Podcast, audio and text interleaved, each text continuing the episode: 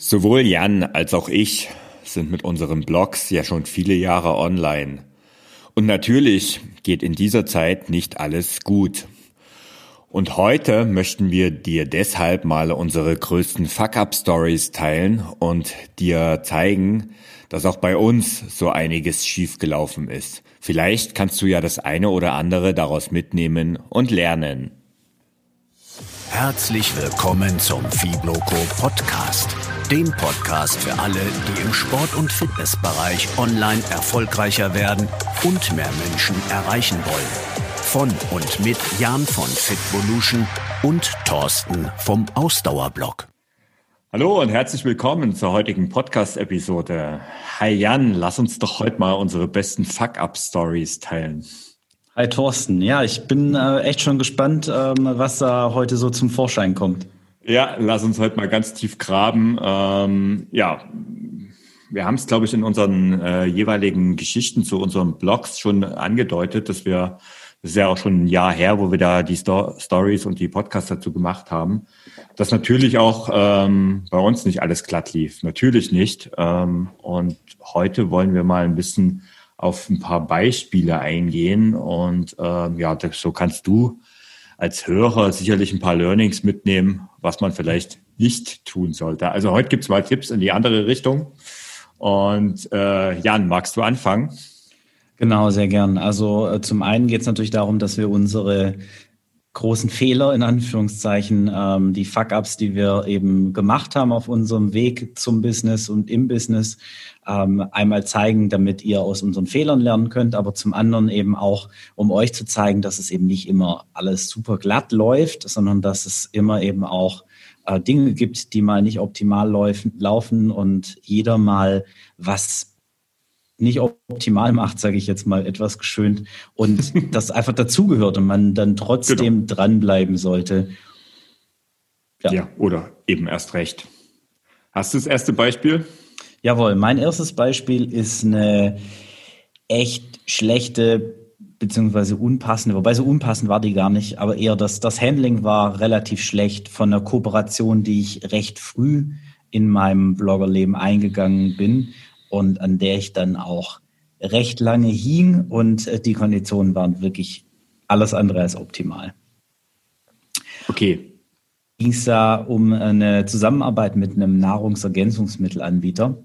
Den äh, Namen möchte ich jetzt nicht nennen. Ähm, ich weiß nicht, ob ich es dürfte, ehrlicherweise. Aber den Ärger will ich mir potenziell ersparen. Es kann ja aber mit, mit, jedem, mit jedem Geschäftspartner potenziell passieren. Deshalb ich wollte gerade sagen, also ich meine, ähm, ob das jetzt ein Nahrungsergänzungsmittelanbieter ist oder ich glaube, irgendwelche windigen Kooperationsanfragen hat grundsätzlich erstmal jeder Blocker. Also ich gehe davon aus, dass jeder Blocker die früher oder später bekommt und sei es von einem Casino-Anbieter. Und dann geht es darum, ähm, zu überlegen, macht man das oder macht man das nicht. Und wenn man es dann macht, dann kann es vielleicht auch schlecht laufen oder unpassend sein. Genau, es kann jetzt. aber auch richtig, es kann aber auch richtig gut laufen. Also ich habe durchaus mhm. auch positive Beispiele, aber man Klar. muss sich halt wirklich das angucken und äh, viele von diesen Anfragen erkennt man direkt. Also von den schlechten Anfragen erkennt man direkt mhm. als solche. Also ich denke gerade an so Casino-Anfragen oder so generische Klar. Anfragen von irgendwelchen kleinen Shops, von denen man noch nie was gehört hat. Aber gerade bei, bei größeren Marken, sage ich mal, kann das auch sehr, sehr attraktiv erstmal klingen im ersten Moment. Und ähm, bei mir war das dann so, ich habe eine Anfrage bekommen und ich habe mich im ersten Moment echt geschmeichelt gefühlt von dem Angebot und bin da dann auch sehr schnell drauf eingestiegen, weil ich in dem Bereich halt noch nicht viel Erfahrung gemacht habe, beziehungsweise fast keine. Und das die erste Kooperation war, die ich eben wirklich dann auch ähm, größere Art eingehen wollte. Und ich war da etwas blauäugig, bin davon ausgegangen, dass das eben, ähm, wie mir das gesagt wurde, halt so ein Standardvertrag ist und ähm, dass die Konditionen auch ganz gut wären. Und habe da habe vielleicht nicht alles äh, ganz genau gelesen und äh, vor allem habe ich leider auch keinen Anwalt oder jemand, der sich mit sowas auskennt, mal drüber schauen lassen. Und so habe ich dann eben einiges an Content produziert und auch Links platziert, die, ähm, wie ich dann später erfahren habe, auch verpflichtend eine ganze Weile noch länger bestehen bleiben mussten. Inzwischen gibt es die nicht mehr. Ähm, Und die Gegenleistung dazu, die hielt sich recht stark in Grenzen. Das hatte ich äh, mir anders vorgestellt. Das hatte ich, äh, zum einen war meine Erwartung da vielleicht auch etwas überzogen. Äh, zum anderen ähm, war einfach das Angebot, das ich da hatte, jetzt nicht wirklich in einem, in einem Rahmen, wenn ich mich vorher informiert hätte, was so üblich ist in dem Bereich, ähm, was wirklich gut gewesen wäre. Wo hättest du dich denn informieren wollen, um da gleich mal, weil das ist ja, das ist ja echt ein heißes Thema, mit dem kämpft ja jeder, wenn er die erste Kooperation eingeht. Ja, genau. Also zu dem Zeitpunkt hatte ich jetzt auch noch nicht so ein großes Netzwerk in dem Bereich und nicht die Community, die ich mal hätte fragen können äh, und Experten im, im Bereich Influencer Marketing, im Bereich Online Marketing, mit denen man über so eine Kooperation sich mal austauschen kann.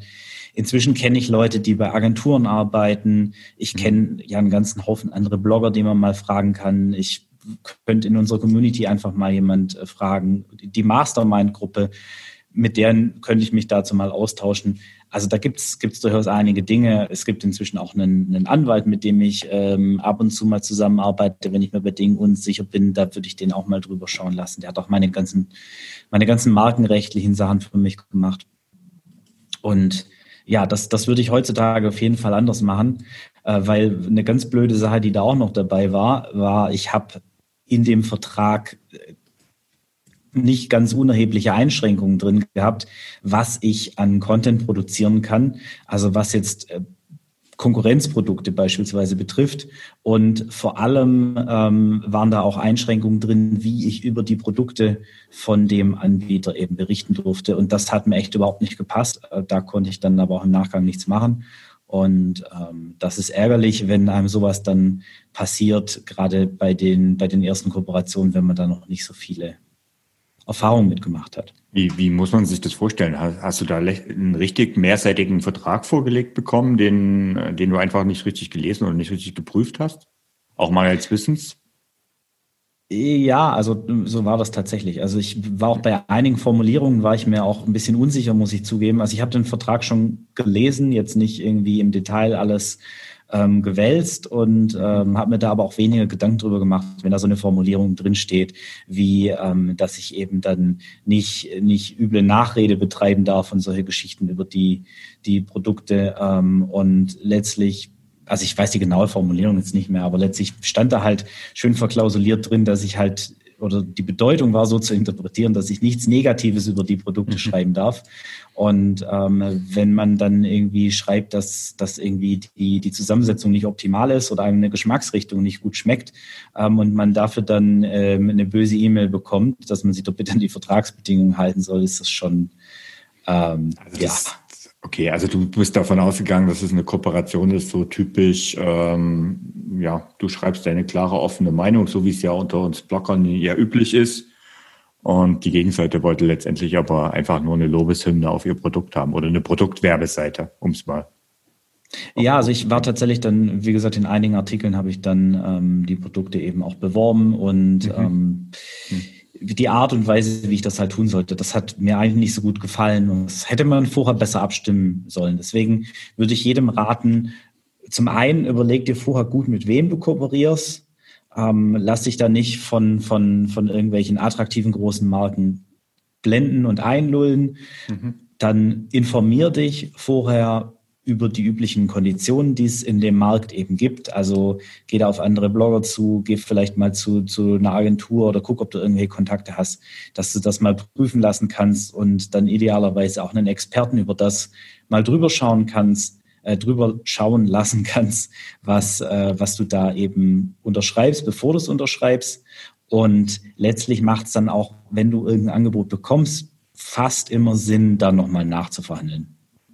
Mhm. Also vielleicht kann ich da ein bisschen was ergänzen noch dazu, weil ich glaube, so negative oder einigermaßen negative Erfahrungen bei Kooperationen, ich, also ich glaube, das macht jeder Blocker früher oder später. Und bei mir war es zum Beispiel so, ähm, dass ich eine Kooperation hatte, auch mit einer durchaus größeren Agentur, ähm, was ich im Nachhinein als eher negativ empfinde, weil so ein Wesen in so einer größeren Agentur ist, dass die Kooperation, die zog sich über Monate hin und letztlich hatte ich immer das Gefühl, ich habe, oder es war auch so, ich habe quasi jeden Monat oder bei jeder E-Mail einen anderen Ansprechpartner gehabt, Ganz einfach, weil die auf diesen Stellen, für diese Blogger-Kooperationen, wahrscheinlich irgendwelche Werkstudenten hatten oder Leute, die nur ein paar Wochen in der Firma waren. Insofern ging das auch ewig hin und her. Mhm. Und das Ergebnis vom Ganzen war bei mir, ähm, dass sie einfach nicht gezahlt hatten am Ende. Also da, da gab es halt einfach kein Geld. Und ich habe dann aber konsequent, also ich hatte ein Angebot geschrieben, ich habe das alles ordentlich gemacht. Auch das ist ein Tipp, den ich da nur geben kann. Also ich habe jetzt zum Beispiel noch keine Kooperation gehabt mit einem Vertrag, richtigen Vertrag, aber es gibt immer ein Angebot, eine Angebotsbestätigung, eine ja. Bestellung quasi so dass das alles hieb- und stichfest ist. Und äh, ich habe dann einfach gnadenlos angefangen zu mahnen, also wie man es halt so macht. Ähm, und ja, bei der zweiten Mahnung haben sie dann irgendwann doch reagiert und letztendlich gezahlt. Wenn da andere eher locker gelassen hätten, glaube ich, dann hätten die auch nicht gezahlt. Also das sind so Themen, kann passieren. Oder eben so wie bei dir, dass halt, ja, ich sag mal, die Kooperation eher einseitig läuft. Ne? Ja, also wie gesagt, da bin ich halt echt etwas blauäugig gewesen. Mhm. Solche Geschichten wie von dir mit Agenturen, deswegen arbeite ich ehrlicherweise nicht so gern mit Agenturen da zusammen. Oder mhm. wenn, dann habe ich trotzdem gern einen Ansprechpartner direkt im Unternehmen, einfach weil das auch eine andere Dimension der Zusammenarbeit dann ist, weil ich will mhm. letztlich ja mit dem Unternehmen und seinen Produkten dann kooperieren und nicht mit, mit äh, dem Mittelsmann dann, ähm, sofern das möglich ist. Mhm. Ja, okay. Ja, so viel zu, zum Thema schlechte Kooperation. Ich glaube, das äh, wird der ein oder andere früher oder später oder werden die meisten früher oder später mal erleben. Ja. Hast du denn vielleicht, du vielleicht noch ein anderes Beispiel aus deiner Vergangenheit? Klar, ich gehe mal viele, viele, viele Jahre zurück. Wie, wie, wie viele wissen, bin ich ein Internet-Dino. Ich kenne noch die Zeit von Modems ähm, und ich habe mein Studium Ende der 90er, Anfang 2000er mit äh, Webdesign ähm, finanziert und hatte da so eine kleine, naja, man kann es heute Agentur nennen, aber eigentlich äh, war es halt eine Ein-Mann-Bude ähm, und ich habe Webseiten erstellt. Das mag jetzt eigentlich nichts mit Fitness und nichts mit Bloggen zu tun haben, hat es aber letztendlich doch, denn dort war mein größtes Fuck-up ganz klar, dass ich irgendwann verklagt wurde, weil ich äh, geklaute Bilder verwendet habe. Oh shit. Und ja, also das war eine ganz bittere Geschichte. Ich, eines Tages, ich habe damals noch bei, als Student bei meinen Eltern gelebt, beziehungsweise war das meine Adresse. Und äh, ja, dann kam halt Post von einem Anwalt, von einem ganz großen, berühmten, also schon damals konnte man googeln oder Yahoo wahrscheinlich. ähm. Fireball habe ich damals benutzt. Ah, ja, genau. hieß der so? Ja, ne? Irgendwie sowas. Ich, ich weiß noch, es gab damals eine, eine Suchmaschine, die hieß Fireball. Ich fand allein den Namen total cool. Und ja, die habe ich immer benutzt, bevor Google so richtig, richtig dominant wurde. Ja, ja, auf jeden Fall äh, war das damals schon diese, also wenn man, das ist halt so eine typische Abmahn. Anwaltskanzlei ge gewesen. Ähm, mhm. Die gibt's ja auch heute noch, äh, wie Sand am Meer. Also für mich sind das absolute Heuschrecken, aber gut, es ist halt ein Geschäftsmodell, äh, unbedarfte Leute da einfach abzugrasen. Und das war damals eine Zeit, ähm, wo man das einfach gemacht hat. Und das Verrückte war aber, dass eigentlich nicht ich diese Bilder ähm, gemacht habe und auf diese Website geklaut habe und auf diese Webseite gestellt habe, sondern letztendlich habe ich die von einem Kunden zur Verfügung gestellt und habe als Webdesigner auf der Kundenseite die Seite, äh, diese Bilder eingebunden. Und der Kunde ist dann aber, es war ein Hotel, das ist dann irgendwann insolvent gegangen. Mhm. Und ja, damit hatten sie dort keinen Ansprechpartner, also haben sie sich an nächsten gewendet und im Impressum stand halt auch wer derjenige, der die Seite erstellt hat. Impressungspflicht gab es auch damals schon. Und ja, das war ich. Ich hatte noch gedacht, hm, cool, wenn ich im Impressum von solchen Seiten erwähne, dann ist ja auch äh, eine Art von Mund-zu-Mund-Propaganda. Er kann halt manchmal auch nach hinten losgehen und hatte halt dann im Prinzip die Unterlassungsklage oder die Unterlassungserklärung auf dem Tisch. Und es ging ein paar Mal hin und her. Ich habe dann auch mit dem Anwalt gesprochen und der hat mir eigentlich schon damals zu verstehen gegeben, keine Chance. Also zahl das. Ähm, ich glaube, das war kurz nach Euro-Einführung, also waren 1000 Euro. Es war als Student echt brutal viel Geld für mich. Ähm, und nach einigen hin und her, weil ich habe das eigentlich nicht eingesehen, aber er hat gesagt, du hast keine Chance. Also du hast keine Chance. Ähm, zahl das, lösch das und ähm, gut ist mhm. und mach das nie wieder. Und das war tatsächlich so ein Learning, ähm, wo ich, also in, de, in der Zukunft und danach immer extrem vorsichtig geworden bin, was Bilder angeht. Also diese ganzen, also wenn man das jetzt mal auf heute bezieht, diese ganzen freien Bilderplattformen, ich bin da immer sehr, sehr vorsichtig, ähm, dort Bilder zu verwenden. Ich nehme heute noch, wenn ich Stockfotos nehme, eigentlich lieber Fotos, für die ich zahle, mhm. ähm, damit ich auch die, an die Rechte bekomme. Und ähm, ja, verwende das eigentlich auf meinem Blog und bin da sehr, sehr vorsichtig gewesen. Und mittlerweile nehme ich sogar lieber eigene Bilder, fast ausschließlich, und habe ja auch eine Fotografin dazu engagiert, die ab und zu Bilder für mich macht. Aber das ja.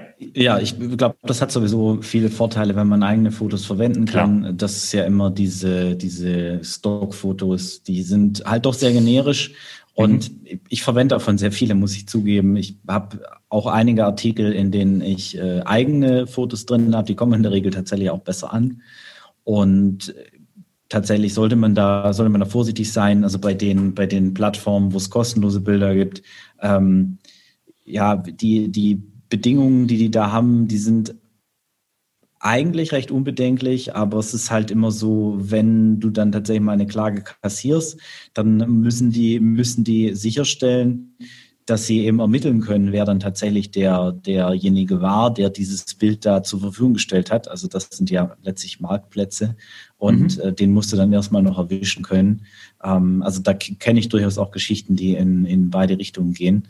Und ähm, das ist, du bist auf der sicheren Seite auf jeden Fall, wenn du es so machst. Genau, bei den, bei diesen Bilderseiten und diesen rechten Geschichten, wenn du denkst, das ist jetzt, ähm, nehmen wir jetzt mal Pixabay als Beispiel, wobei das dort nicht funktioniert, aber es gab vor, ich glaube, das ist drei, vier Jahre her, gab es eine Plattform, die war in aller Munde gewesen, weil man dort Bilder mit äh, öffentlichen Rechten anbieten konnte als Fotograf, so dass die frei verfügbar sind. Mir fällt jetzt gerade der Fachbegriff dafür nicht ein, aber ähm, sie sind frei verfügbar für jeden und frei einsetzbar. Und du konntest mhm. aber als Fotograf im Nachhinein diese Rechte ändern. So, und jetzt hast du zum Beispiel ein Bild gehabt, und ich weiß, dass es damals einige Unterlassungsklagen da in die Richtung gab, ähm, dass Leute einfach freie Bilder genommen haben, aber im Nachhinein haben sich die Bilderrechte ähm, geändert. Deswegen vielleicht ein Tipp, wenn man solche Seiten verwendet, macht einen Screenshot wo die Rechte damit aufgelistet sind im, im Bild, am besten zusammen mit dem, äh, mit dem Bild selbst. Mhm. Also bei Pixabay funktioniert das, da kann man das machen. Da sieht man ja, dann Pixabay, wirklich die Rechte. Genau, Pixabay ja. dokumentiert das auch und äh, ja. bei Pixabay ist es so, dass derjenige, der das Bild hochlädt, ähm, eben entsprechend zustimmen muss, dass er die Rechte an dem Bild hat und äh, die genau. mit den entsprechenden Voraussetzungen zur Verfügung stellt. Das heißt, wenn das Ding da drauf ist, dann ähm, ist man damit relativ auf der sicheren Seite. Es sei denn natürlich, ähm, dass es da schon ein Copyright-Verstoß, dass derjenige das Bild gar nicht hätte hochladen dürfen. Ähm, aber das wär, würde jetzt zu kompliziert werden, glaube ich. Also ich, ja, ich aber da bringst ja, ja, da bringst du aber mich eigentlich auf den zweiten Gedanken in der Richtung, weil ähm, auch das ist nämlich eine Sache. Du, du, du musst dir jetzt, du kannst dir ja nicht hundertprozentig sicher sein, dass derjenige, der das Bild hochgeladen hat, auch wirklich die Rechte an dem Bild hat.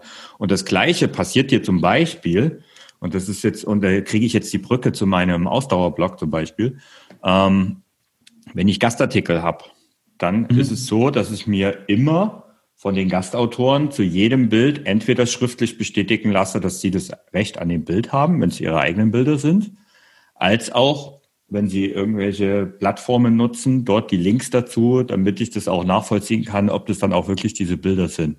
Wenn ich mir unsicher bin, nehme ich eigene, beziehungsweise Bilder, die ich selber raussuche. Also auch das ist ein Learning. Also wenn dir jemand einen Gastartikel auf deinem Blog schreibt ähm, und dir Bilder liefert, frag nach frag ja. nach und lass es dir bestätigen und dann hast du es auch schriftlich und dann bist du da zumindest etwas sicherer. Finde ich, finde ich nachvollziehbar und sinnvoll. Handhabe ich tatsächlich auch ähnlich. Mhm. Und äh, wichtiger Hinweis noch gilt auch für Social Media das Ganze. Genau, ganz klar. Ja. Ja, also das war so ziemlich eine meiner ersten negativen Erfahrungen im Internet. Äh, ja, bin trotzdem dran geblieben und ja, ist halt Lehrgeld, was man zahlt.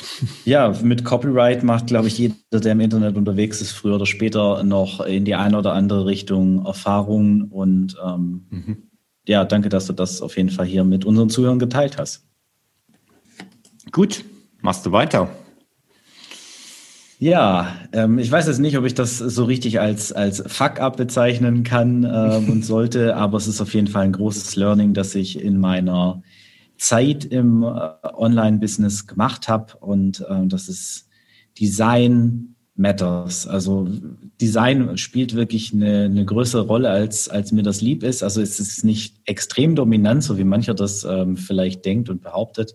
Aber ich persönlich habe da zwei äh, Eigenschaften, die sich, sage ich mal, eher suboptimal ergänzen. Und das ist zum einen habe ich echt überhaupt gar kein Händchen für Design und leider nicht mal ein Auge dafür, wenn ich ganz ehrlich bin. ich, ich sehe selbst oft nicht, ob was gut aussieht, ob was ästhetisch aussieht. Und das kombiniert damit, dass ich ein Mensch bin, der gern die Dinge am liebsten selbst macht, ist nicht immer so optimal zugegebenermaßen. Tatsächlich keine optimale Ergänzung. Und das hat dazu geführt, dass viele Dinge auf meinem Blog, sage ich mal, eher suboptimal aussehen oder ausgesehen haben. Also inzwischen gibt es schon einige Dinge, die, die dank äh, Unterstützung etwas besser geworden sind. Und vor allem meine Bücher, beziehungsweise mein erstes Buch, mhm. sah, als ich es veröffentlicht habe, echt nicht cool aus, obwohl ich da wirklich ein, ähm, mir von einem, von einem Künstler in, individuelle Grafiken machen lassen, die richtig mega cool sind, die auch heute noch drauf sind auf meinem Schweinehund-Killer.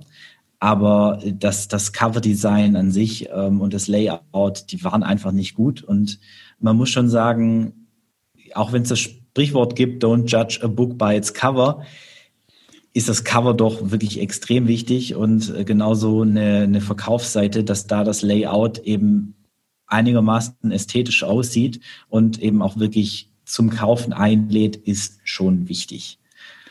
Also und, ähm, ja. die das Don't Judge a Book by its Cover mag vielleicht sein, wenn man es schon zu Hause hat. Das Blöde ist, wenn das Cover nicht gefällt, dann nimmt man es ja gar nicht erst mit. Ne? Und das ist jetzt beim, ob man das jetzt online bei Amazon macht oder im Buchhandel, ist ja immer das Gleiche. Also wenn das Cover nicht gefällt, dann kaufen die Leute nicht. Das ist einfach so.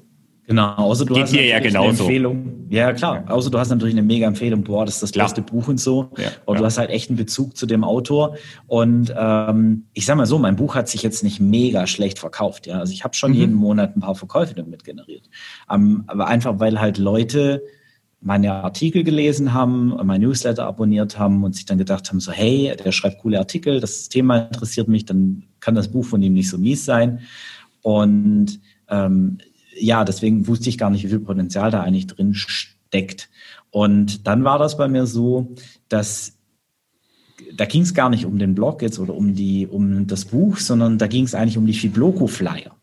Und zwar hatte ich äh, da auch wieder gedacht, so hey Flyer, was kannst du da schon groß falsch machen? Die mache ich einfach mal selbst. Canva angeworfen und los geht's. Genau, und habe dann ähm, mir ein Template genommen und habe dann einen Flyer für die Fibloco gebastelt. Äh, Im letzten Jahr war das. Und äh, da, ja, das habe ich dann Feedback bekommen von ähm, Freunden und Bekannten und ähm, eben Leuten aus der Community, von, von denen ich äh, mir Feedback eingeholt habe. Ich weiß gar nicht mehr genau, ob ihr dabei wart, aber ich glaube, ich glaub, ihr habt auch den, den alten Flyer noch zu sehen bekommen. Und ähm, wurde mir halt gesagt, so, ey Jan, hol dir da doch mal professionelle Unterstützung, hol dir doch mal einen Designer, der sowas kann. Und dann habe ich eben nach jemand gesucht, der mir dann auch wirklich ähm, recht günstig ein sehr cooles Flyer-Design gemacht hat. Und dann dachte ich mir so, hey, vielleicht kann der mir auch an der einen oder anderen Stelle auf meiner Webseite ähm, und bei anderen Dingen, wo Design im Spiel ist, äh, so ein bisschen unter die Arme greifen. Und ähm, eigentlich total blöd, dass ich damit irgendwie weiß ich nicht, viereinhalb Jahre oder vier Jahre gewartet habe, bevor ich das erste Mal wirklich ähm, jemand Professionellen auf meine Sachen habe raufgucken lassen und mir da wirklich Unterstützung eingekauft habe, weil ich habe ja schon im zweiten Jahr angefangen, Umsätze zu generieren mit meiner, mit meiner Website und meinen äh, Aktivitäten, die ich online mache. Mhm. Und dann habe ich mir, habe ich ihm eben das Buch mal als Beispiel vorgelegt und habe gefragt, so, ey, wenn du dieses Cover siehst, was würdest du denn daran ändern? Und der hat mir so vier, fünf Punkte genannt, ähm, was er eben machen würde mit Schriftart, Textmenge, Anordnung der Elemente, Farbe. Und ähm, dann habe ich einfach ohne, dass er jetzt wirklich was gemacht hätte am Design, habe ich einfach versucht, das ein bisschen umzusetzen und habe dann die meine Community gefragt, was denen besser gefällt mhm. Und ähm, hat dann mir nochmal zwei, drei Sachen gesagt, was ich noch ändern könnte und dann ging das so raus und seitdem schlagartig, quasi von einem Tag auf den anderen, haben sich meine Verkäufe von meinem Schweinehundkiller fast verdoppelt. Ja, ist einfach schon krass. Nur, ne? Einfach nur dadurch, ja. dass ich, dass ich das Cover geändert habe. Und dann wären auch ein paar hundert Euro, die du vielleicht für das Cover hättest noch ausgeben können, um das von einem Profi zu machen, lassen zu lassen, schon längst wieder finanziert gewesen. Ne? Definitiv, definitiv. Ja. Also da sind wir, da sind wir über die zwei Jahre, die das Buch draußen ist und äh, wie es eben in den, in den virtuellen Regalen lag. Ähm, mhm. Das gibt's ja nicht in, in irgendwelchen Buchgeschäften, sondern halt bei Amazon und eben auf mhm. meiner Webseite. Ähm, aber da sind mir definitiv einige tausend Euro durch die Lappen gegangen. Mhm. Ja, ich meine, zwei Learnings, also es ist insofern ziemlich spannende, weil ich meine, ich würde das schon als Fuck-up bezeichnen, halt etwas äh, weniger krass, aber etwas, was wirklich, wo, wo jeder was mitnehmen kann. Ähm, für mich fallen da zwei, kommen da zwei Dinge ins Spiel. Zum einen die Sache mit dem Design. Ähm, nicht jeder hat dieses Händchen für das Design. Ähm, ich muss da auch, ich gehe da auch manchmal sehr technisch ran und gerade in Sachen Farben bin ich auch kein Experte. Ähm, aber was ich tatsächlich ähm, mache, ich binde mittlerweile meine Community ziemlich schnell ein und das ist eigentlich ein, ein Learning, äh, was du auch mitgegeben hast zu dem Thema Buch. Äh, frag ja. einfach Leute. Also wenn du irgendwie ein neues Design hast, wenn du ein Cover erstellst, äh, wenn du irgendwas änderst, äh, frag einfach deine Community oder frag Leute, die, die, die du kennst, die einfach dir gewogen sind und vielleicht auch mal kritisch sich äußern, äußern würden. Oder stell zwei, drei äh, Designvorschläge zur Auswahl und lass einfach abstimmen. Das habe ich zum Beispiel öfters gemacht und man denkt sich ja dann immer vorher, man hat ja selber einen Favoriten. Also ich stelle dann öfters mal drei Sachen zur Auswahl in der Community und ich habe dann selber für mich einen Favoriten und meistens ist es so, dass der aber haushoch verliert. und, und was ganz anderes gewählt wird, wo ich denke so, hm, Okay. Ja, das kann dann auch mal ein Überraschungseffekt sein. Also genau. tatsächlich kann dann auch ähm, die, die Community mal so ein Expertenurteil so ein Stück weit ausstechen. Aber ist halt auch immer die Frage, wie aussagekräftig ist da was? Und es sind halt zwei Elemente. Also zum einen wirklich die Community mit einbeziehen, das ist extrem wichtig auf jeden Fall, weil die fühlen sich dann ja auch gut, weil du die einbezogen hast und dann denken sie, mhm, boah, toll. Genau dass der, der berücksichtigt, was wir haben wollen und ähm, nimmt das mit auf. Andererseits schadet es aber nicht, beziehungsweise ist es auch wichtig, immer wieder sich Input auch von jemandem zu holen, von dem man weiß, dass der sich mit solchen Dingen besser auskennt und da bessere Skills einfach hat als man selbst und vielleicht auch als, als die Community. Ja. Weil mein erstes Cover ging auch bei mir durch eine Abstimmung in der Community und ich habe mir dazu auch Feedback von Freunden und Bekannten geholt. Okay dass du dein eigenes Buch geschrieben hast und das sieht ja voll schick aus. Und ähm, äh, wenn ich es mir jetzt so angucke, denke ich mir so, ja, also ich meine, ganz scheiße ist es jetzt nicht, aber ist schon ein bisschen scheiße. äh, tatsächlich, also ich kann mich jetzt mal davon freisprechen, wir waren damals noch nicht in der Mastermind und hatten nicht ganz so viel Kontakt, aber ich weiß noch genau, als ich das erste Mal den Buchcover gesehen habe, habe ich so für mich auch so gedacht, oh, das geht aber besser. Ja, danke, dass du da so früh mal was gesagt hast.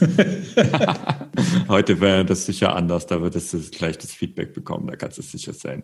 Ja, cool. Ähm, vielleicht mache ich mal weiter. Ähm, ich habe noch ein paar Geschichten von äh, früher. ähm, ich gehe auch mal wieder noch ein paar Jahre zurück, diesmal nicht ganz so weit, ähm, sondern äh, 2015. Ähm, ich habe schon länger eine Affinität zum Internet, habe ich ja schon erzählt. Ich habe auch schon länger ein äh, zweites Webprojekt. Ähm, es ist eine Fanseite über einen Eishockeyverein aus der zweiten Liga. Ähm, das Projekt gibt es seit 25 Jahren, also es ist auch sowas, was so ewig schon besteht. Und es wird mit sechs, sieben Leuten gemacht und äh, wir haben irgendwann 2003, 2004 angefangen habe. Ich habe dort quasi ein eigenes Webdesign erstellt. Ich habe ein eigenes Content-Management-System, also so eine Art eigenes WordPress erstellt und selber programmiert, weil das damals alles noch nicht gab auf dem Markt. Und dieses Design, das hat ein befreundeter äh, Webmaster gemacht, der auch in der in der äh, in dem Team mit dabei ist. Und ich habe die Programmierung gemacht und das Ganze lief bis 2013, 14, bis Anfang 2015 wunderbar, ähm, war perfekt. Ja, und Anfang 2015 gab es einen Tag, da habe ich die Seite aufgerufen, so wie die Seite hatte damals so drei bis 5.000 Aufrufe am Tag, also war schon ziemlich viel. Ähm, und ich habe die Seite aufgerufen und es war eine schwarze Bildschirm da und es stand halt eindeutig eine Hacker-Nachricht da. Das war uns in den 25 Jahren oder damals waren es 20 Jahre äh, schon das zweite Mal passiert, aber dort war es dann so, ähm, als es das zweite Mal passiert war, im ersten Moment scheiße. Mhm. Ähm, aber naja, macht ja nichts. Wir machen ja fleißig Backup und äh, habe meinen Webmaster-Kollegen, der halt da für die Technik zuständig ist, angerufen. Der hat auch einen eigenen Server gehabt, einem Hosting, also wirklich alles professionell. Und habe ihm angerufen und habe gesagt, hier, spiel mal das Backup ein. Irgend, irgendjemand hat das gehackt äh, vielleicht haben wir ein paar Wochen verloren. Wir haben dort fast jeden Tag Content erzeugt auf der Seite. Wenn die Eishockey-Saison losgeht, ist eigentlich fast jeden Tag irgendein Artikel erschienen. Ja, und er spielt das Backup ein und dann spielt er das zweite Backup ein und spielt das dritte Backup ein und irgendwann ruft er bei mir völlig verzweifelt an und sagt, jedes der Backups ist korrupt. Das heißt, wir hatten Backups, die waren auch von der Filegröße her ähm, groß genug, die Dateien waren alle da, die hatten sogar eine Größe dahinter, aber wenn du so aufgemacht hast, hatten, war einfach nur ein Stern drin. Also das war total verrückt. Aber letztendlich war es so, wir haben monatelang, sind wirklich zurückgegangen, monatelang haben die Backups zurückgespielt. Und das einzige Backup, was wir noch gefunden haben, was funktioniert hat, war ein eigenes von mir, was ich sieben Jahre davor mal gemacht hat. Das heißt, es sind sieben Jahre Material, eigentlich war es sogar zehn Jahre Material verloren gegangen von einer Sekunde auf die andere. Also das war krass. Also wie gesagt, wir sind fünf, ne, damals waren wir sechs Leute in, de, in dem Team. Also wir waren total niedergeschlagen. Ja. Und ähm, ich habe niemals geglaubt, also ich hätte niemals geglaubt, dass sowas überhaupt möglich ist. Aber ja, war so. Es war weg und es war nicht mehr zu retten. Und das Projekt war eigentlich in dem Moment tot. Und das war schon, war schon eine krasse Geschichte. Ja, das, das klingt echt brutal auf jeden Fall, vor allem wenn man da so mit Herz dran hängt und ja. ähm, oder und oder auch äh, mit Geld dann. Also wenn ich mir vorstelle, jetzt würden irgendwie meine letzten drei, vier Jahre von Fit Evolution verloren gehen, das wäre schon äh, eine ziemliche Katastrophe. Ich weiß nicht, äh, wie ich damit umgehen würde. Ja. Datensicherung ja. zu machen, ist auf jeden Fall extrem wichtig. Genau, also das Learning daraus, Datensicherung machen. Ähm, aber eigentlich, das hatten wir ja gemacht. Das Learning ist eigentlich noch ein ganz anderes, diese Datensicherung auch ab und zu mal wieder zurückzuspielen und zu testen und sei es nur bei dir lokal äh, auf deinem Rechner und ob das dann überhaupt alles funktioniert. Also das ist ein Learning. Ähm, wir haben jetzt im Vorfeld mal kurz darüber gesprochen. Ich habe mich da gerade etwas selbst erwischt und habe schon wieder zwei, drei Jahre vernachlässigt mhm. ähm, weil ich doppelte Datensicherung habe. Ähm, aber tatsächlich, ähm, ja, nur ein Backup allein hilft nichts, wenn man nicht das Restore macht. Ich bin in der IT-Branche, so IT-nahe Branche unterwegs, da weiß man das und da macht man das auch. Also sollte man das auch als Blogger machen. Übrigens, was ich aber dazu erzählen möchte, weil die Sache hat eigentlich ein Happy End. Denn ohne diese Geschichte würde es keinen Ausdauerblog geben. Denn ähm, wir standen damals eben vor dem Aus und haben gesagt, ähm, ja, entweder ist es vorbei oder wir lassen uns irgendwas einfallen. Und mir, ich hatte die Jahre davor dann schon mit WordPress hier und da mal ähm, experimentiert, so einen eigenen privaten Blog immer mal erstellt, aber irgendwie keine Idee für Content gehabt. Und ich wusste aber, wie das WordPress funktioniert. Also habe ich mich an einem Wochenende, also das weiß ich noch, äh, das war Anfang 2015, ich habe wirklich Freitag angefangen, bis Sonntag nahezu durchgearbeitet ohne Schlaf und habe da die neue Seite hingestellt, damit wir wieder äh, was hatten und auch was veröffentlichen konnten. Und das hat funktioniert. Am Sonntag stand die Seite wieder, die Kollegen konnten wieder Artikel reinschreiben. Wir hatten wieder unser Forum am Laufen, also da läuft noch ein richtiges normales Forum. Ähm, und die Community war wieder da und äh, plötzlich konnte das Projekt weitergehen. Und das war mhm. für alle so eine Erleichterung. Es war zwar alles weg, wir waren immer noch total niedergeschlagen, weil diese ganze Inhalte, alle Artikel und alles, was wir geschrieben haben, war weg. Ähm, aber wir, wir hatten zumindest die Seite wieder am Laufen und konnten wieder Schritt für Schritt vorwärts gehen. Und das war so das Positive daraus. Naja, und nachdem diese Wogen geglättet waren und es so ein, zwei, drei Wochen wieder im Land lief und das Ganze wieder anlief, ist mir dann so eingefallen, ich habe seit einem Jahr diese Idee mit dieser Seite über meine eigene sportliche Geschichte im Kopf und habe sie nie umgesetzt ich habe hier eine komplette Eishockey-Seite an einem Wochenende aufgesetzt und ich kriege das für mich selbst nicht hin. Und da hat mich der Ehrgeiz gepackt und dann habe ich halt an dem nächsten Wochenende oder einen der nächsten Wochenende das gleiche Aktion nochmal gemacht und der Ausdauerblock war geboren. Und so hat die Geschichte ein Happy End gehabt. Ja, cool. Das ist auf jeden Fall schön, wenn man, wenn man so ein Fuck-up dann ähm, noch in was Positives verwandeln kann. Mhm dass der ganze Content weg ist, ist natürlich schon echt bitter. Ja. Ich, ich weiß, ich habe auch schon zweimal ein Backup einspielen müssen, weil ich äh, Probleme hatte. Einmal hatte ich eben auch ein Hacker-Thema tatsächlich auf Fitvolution und das andere Mal hatte ich irgendwie Probleme mit einem mit einem Plugin, da die sich nicht ohne weiteres so beheben lassen haben.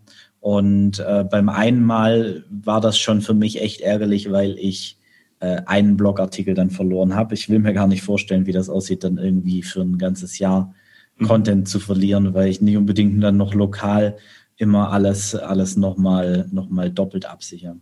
Genau, mir fällt da gerade spontan ein, ähm, das schreibe ich jetzt gleich auf meine To-Do-Liste, ähm, zumindest die Artikel auch noch irgendwo anders sichern.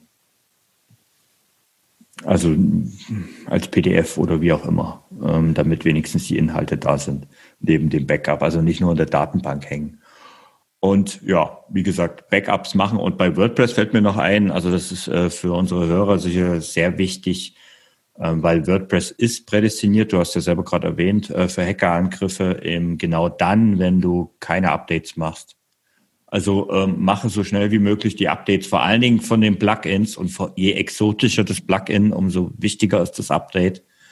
Ähm, und ja, macht das, macht das, macht das. Also warte nicht drauf. Und also wer jetzt sein WordPress aufmacht als Blogger und dort eine Zahl sieht und da steht dann 15 äh, Updates nicht gemacht, dann ist für mich ist es nur eine Frage der Zeit, dass irgendwann ein Hackerangriff passiert.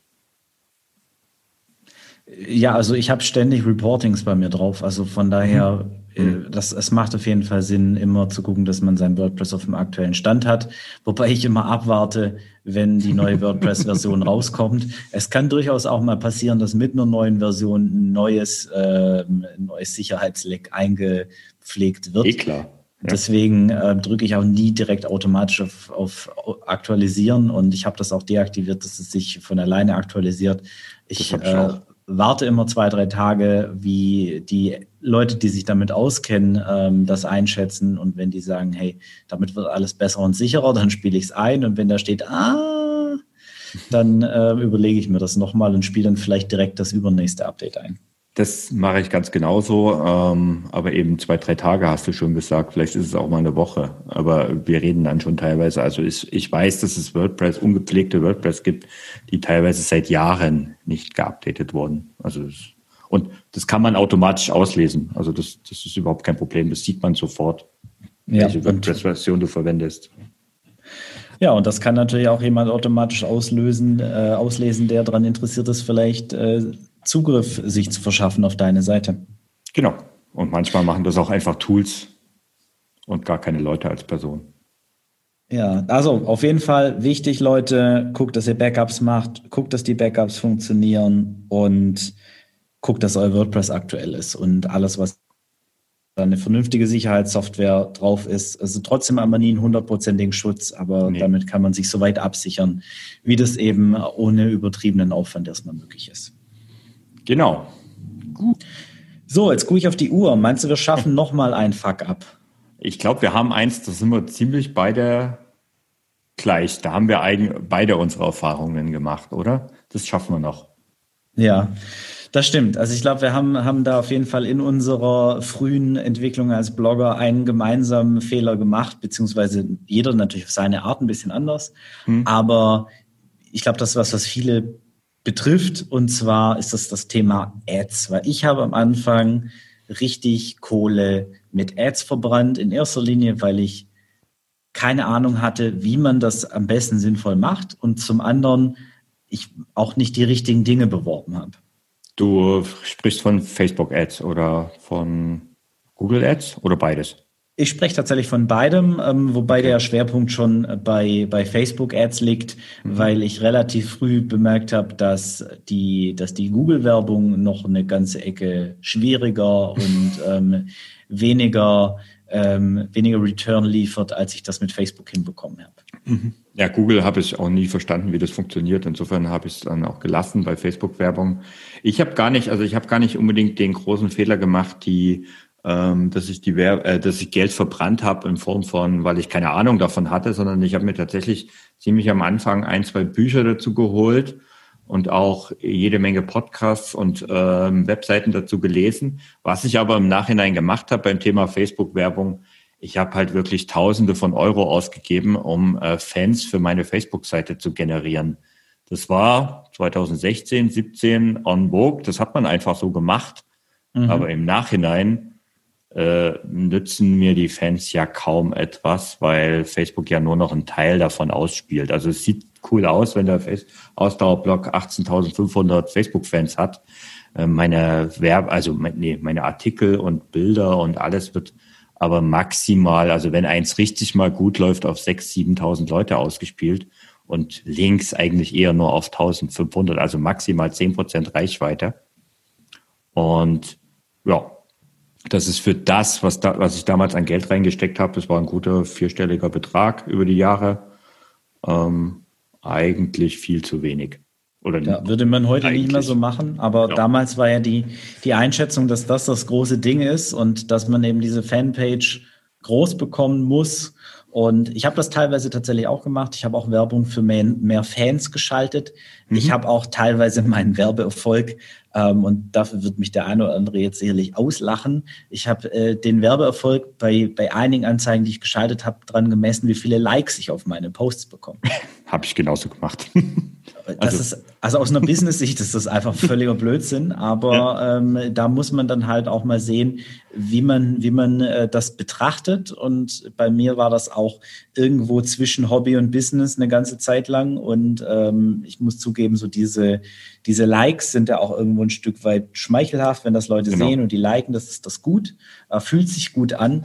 Aber fürs Business bringt das erstmal relativ wenig. Genau, und im Nachhinein, also ich meine, das Facebook von damals, also was, was, was mir sich so ins Gehirn eingebrannt hat, das Facebook von damals, wenn wir von 2017 sprechen, ist das Instagram von heute.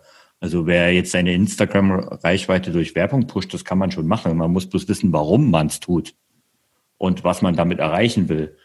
Und ich sage mir im Nachhinein, ähm, also im Nachhinein wäre es tausendmal besser gewesen, wenn ich die Leute eingesammelt, also die E-Mail-Adressen der Leute eingesammelt hätte über die Werbung und eben nicht darauf geachtet hätte, ob ich jetzt eine Facebook-Seite groß mache, sondern lieber meinen Newsletter ähm, groß mache und dort ein paar tausend Leute zusammensammle.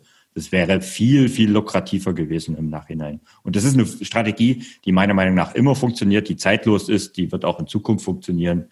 Und das denn über die Anzahl der Newsletter-Abonnenten steuerst du im Prinzip ja auch, die kannst du steuern. Also du schickst wirklich die, du weißt genau, die E-Mail, die du rausschickst, die bekommt diese Person in der Regel. Also lassen wir mal die fünf Prozent Spam weg, aber in der Regel bekommt die Person diese E-Mail.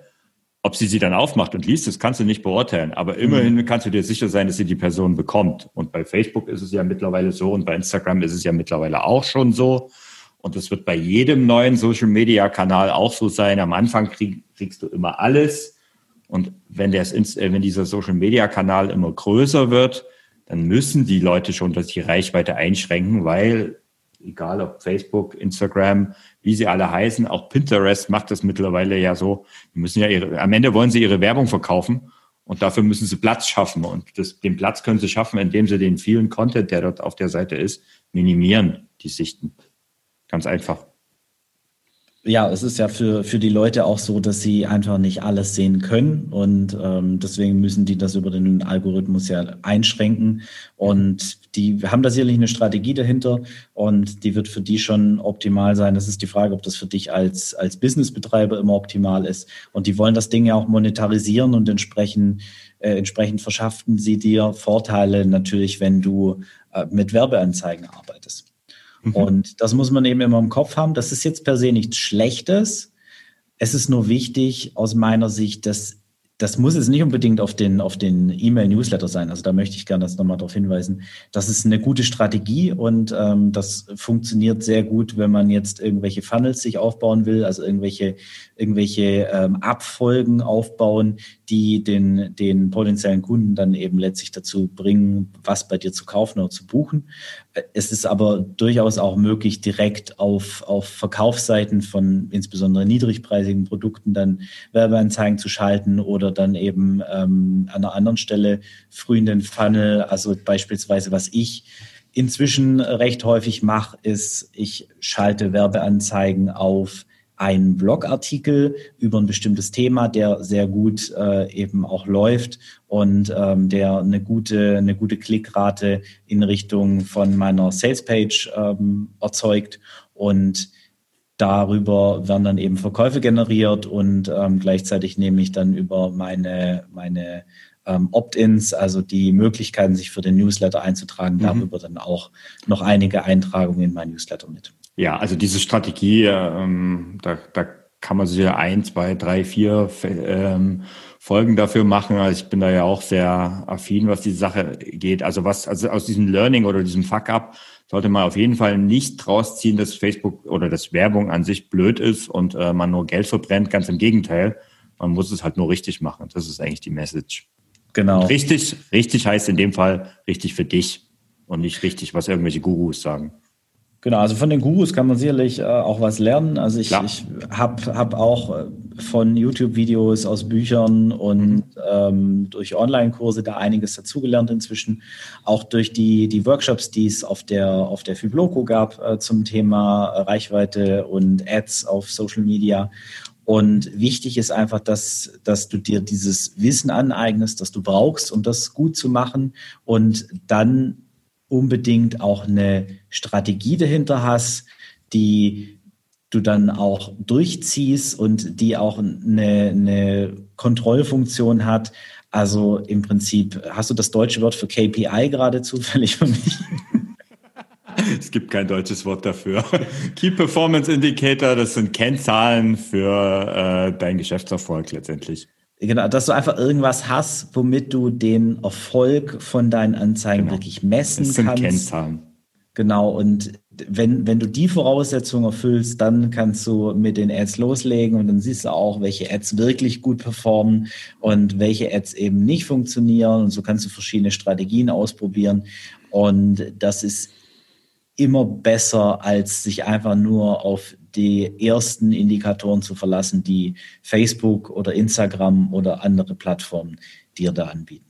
Genau, und da fällt mir ganz spontan Jana und Felix ein, die da ja der, auf der Fibloco immer super Tipps geben. Ich glaube, die sollten wir unbedingt mal einen Podcast holen. Ja, das steht tatsächlich auf, äh, auf meiner Liste. Ähm, da muss früher oder später mal ein Interview her. Genau. Gut, ich denke, das war's für heute. Ähm, was ist das Learning aus der heutigen Folge? Aus Fehlern lernt man. Das ist eigentlich das Allerwichtigste, weil dass man, also Fehler kann man nicht vermeiden. Ich, also ich bin der Meinung, man sollte sie auch gar nicht vermeiden. Ähm, naja, wenn man es kann, also wenn man vorher weiß, dass man gleich einen Fehler macht, dann ist es vielleicht eine Überlegung wert. okay. Was? Der Punkt geht an den Tisch. Aber klar, also es, es, wird immer passieren, dass man Fehler macht. Und wie ich äh, eingangs schon gesagt habe, ist nicht schlimm, es gehört dazu. Wichtig ist, daraus zu lernen und sie idealerweise nicht wieder und wieder zu machen. Und genau. ähm, dann ist das ja. potenziell eine gute Sache, an der man wachsen kann. Okay, ja, dann danke, dass du das mit uns geteilt hast. Ja, ähm, danke dir auch ähm, für den Einblick. Ja, und bis zum nächsten Mal.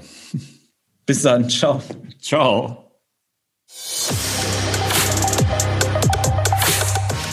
Damit ist diese Episode vom Fibloco Podcast auch schon wieder vorbei. Ich hoffe, sie hat dir gefallen und du konntest etwas daraus für dich mitnehmen.